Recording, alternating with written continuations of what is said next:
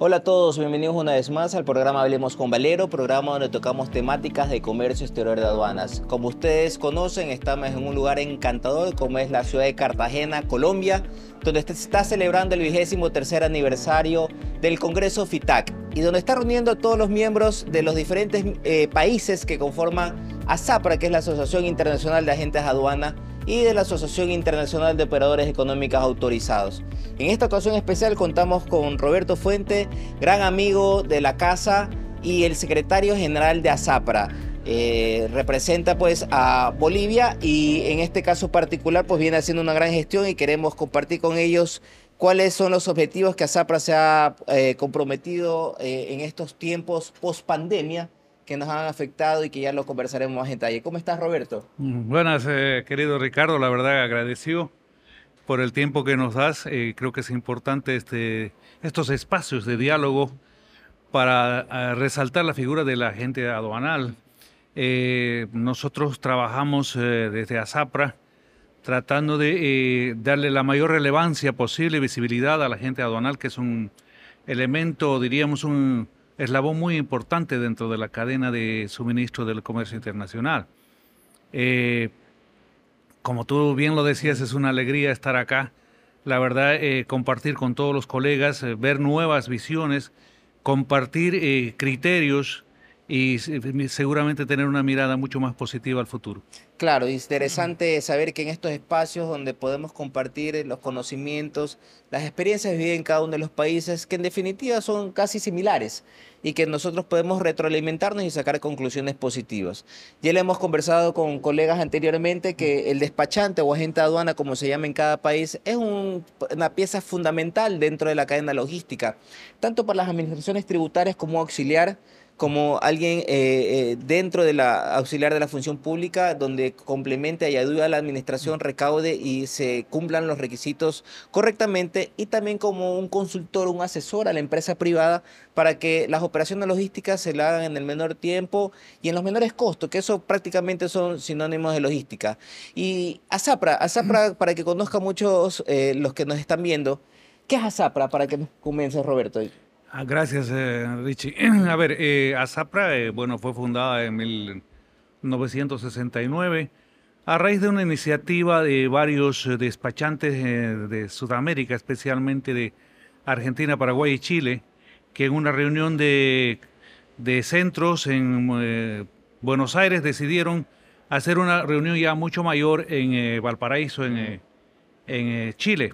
En Chile se formó, se conformó ASAPRA con cinco países. Eh, ahí estaba Ecuador, la verdad que fueron los promotores de todo este, este, este andamiaje y construcción de lo que es ASAPRA. Eh, el primer secretario general fue en ese momento el eh, presidente del Centro de Despachantes de Chile. Y, aquí estamos ya con 53 años de trabajo, siempre en beneficio del operador este que es el agente aduanal un elemento muy importante, tú lo decías, dentro de la cadena y se ha demostrado eh, lo gravitante que es en época de pandemia. En época de pandemia ha estado en primera línea. Eh, ustedes saben que estaba los servicios médicos, eh, policía, ejército, transporte, pero también la gente, porque se tenía que despachar los insumos médicos, las vacunas, etcétera, etcétera, incluso corriendo riesgo su vida tuvo que trabajar y fue un aporte muy importante para la sociedad y además para el comercio. Así es, yo creo que muchos no conocen lo que la participación que se tuvo, eh, momentos difíciles donde no se podía tener una eh, flexibilidad, una movilidad en todo sentido y creo que en nuestra actuación hizo que nuestros países no se detengan, que eso es lo más importante. Y, lo creo que dentro de lo que es pospandemia, ¿cuál es tu criterio con respecto a que eh, nos vimos forzados a volcarnos completamente a la tecnología? Ya lo veníamos haciendo. Eh, lo comentábamos con otros colegas anteriores. Nuestra actividad antes era un documento físico presentar en mm. ventanilla, para resumirlo de esa manera, pero ahora lo estamos haciendo todo a manera digital, mediante dispositivos tecnológicos.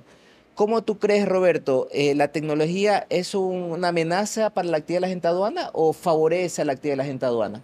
Eh, yo creo que es un, es un aliado. el que el operador que no está, el agente aduanal que no está eh, de la mano con las nuevas tecnologías, las tecnologías disruptivas, está prácticamente destinado a desaparecer y creo que eh, hemos asumido el reto.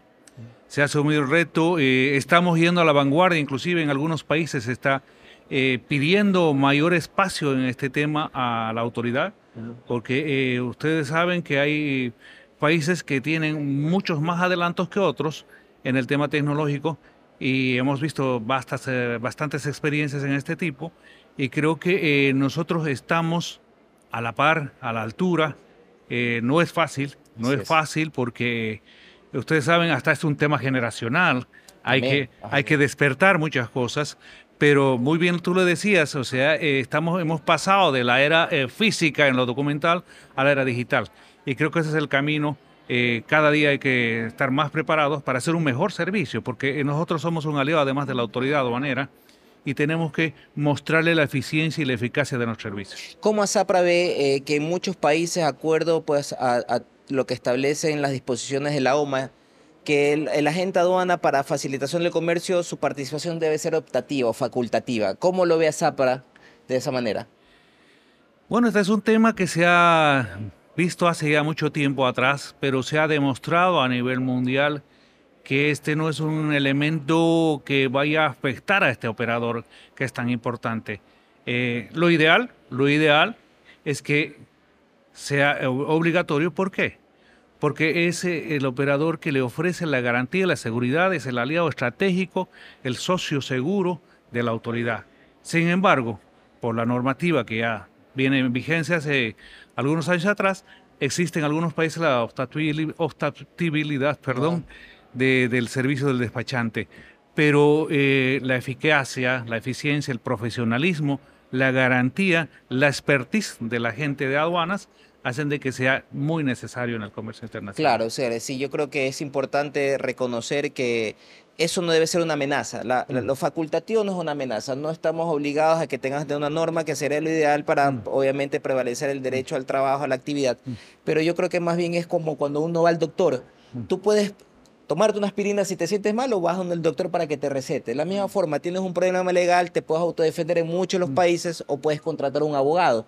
De la misma manera, si quieres, tú podrías hacer directamente tu operación de comercio exterior, pero creo que para en función de que de tus intereses buscarías un asesor, un especialista y quién más aún que sea un despachante, un agente aduana que conoce la materia, conoce clasificación, conoce valoración, que son doctrinas muy profundas donde no mm. necesariamente una persona puede estudiarla de la noche a la mañana, sino que se necesita experiencia, de años de experiencia, mm. de conocimientos, de, trayectoria, y que no es fácil, ¿no? Por ejemplo, en Ecuador estamos viendo eh, la imposición, más que imposición, la implementación de una nueva figura como es el RACE, representante anual de comercio exterior, que es una figura donde las empresas privadas podrá tener un representante para que haga sus despachos aduaneros pero digamos, eso es igual, eh, es una participación igual a un despachante, un agente, pero tiene que cumplir las mismas condiciones.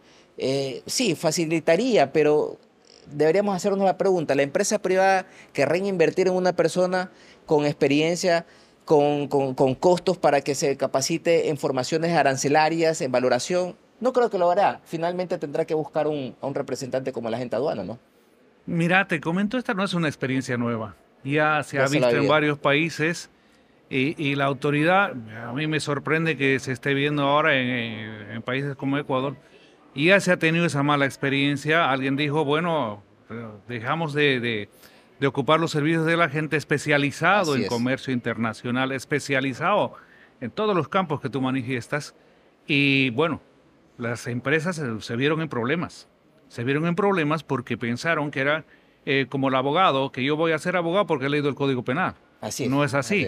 o sea, eso requiere un sinfín de disciplinas que uno debe manejar, debe dominar para hacer un trabajo correcto. Como dicen, la declaración debe ser correcta, completa y exacta. No es cuestión de llenar formularios. Esto es toda una, eh, yo diría, es una maestría en el tema del comercio internacional, la gestión del despacho aduanero. Por lo tanto, la verdad que yo desalentaría a la autoridad de que no vea esa posibilidad, creo que no es lo más recomendable.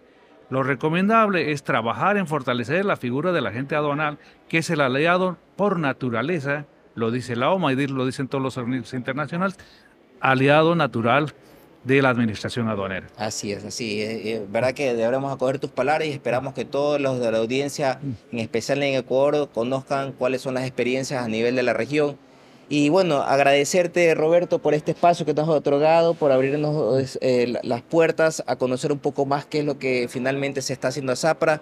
Sabemos que has hecho un buen ejercicio dentro de la Secretaría General y auguramos mayores éxitos y que puedas seguir cumplir ese objetivo en función y en favorecimiento a todos los despachantes asentados en la región. Así que muchas gracias, Roberto. Te agradezco infinitamente, querido Ricardo, la verdad, y te felicito porque estas iniciativas son las que son muy positivas para no solo para el eh, profesional, la gente de aduanas, sino para todos los profesionales y para todos los gremios. Mostrar lo que realmente somos. ahí está el plus, yo creo que ahí está el valor y te felicito y adelante. Gracias, Roberto. Y gracias, a todos por los que nos escuchan y nos ven y que nos siguen en las redes sociales. No se olviden darnos likes en nuestro canal y nos estaremos viendo en una próxima. Muchas gracias.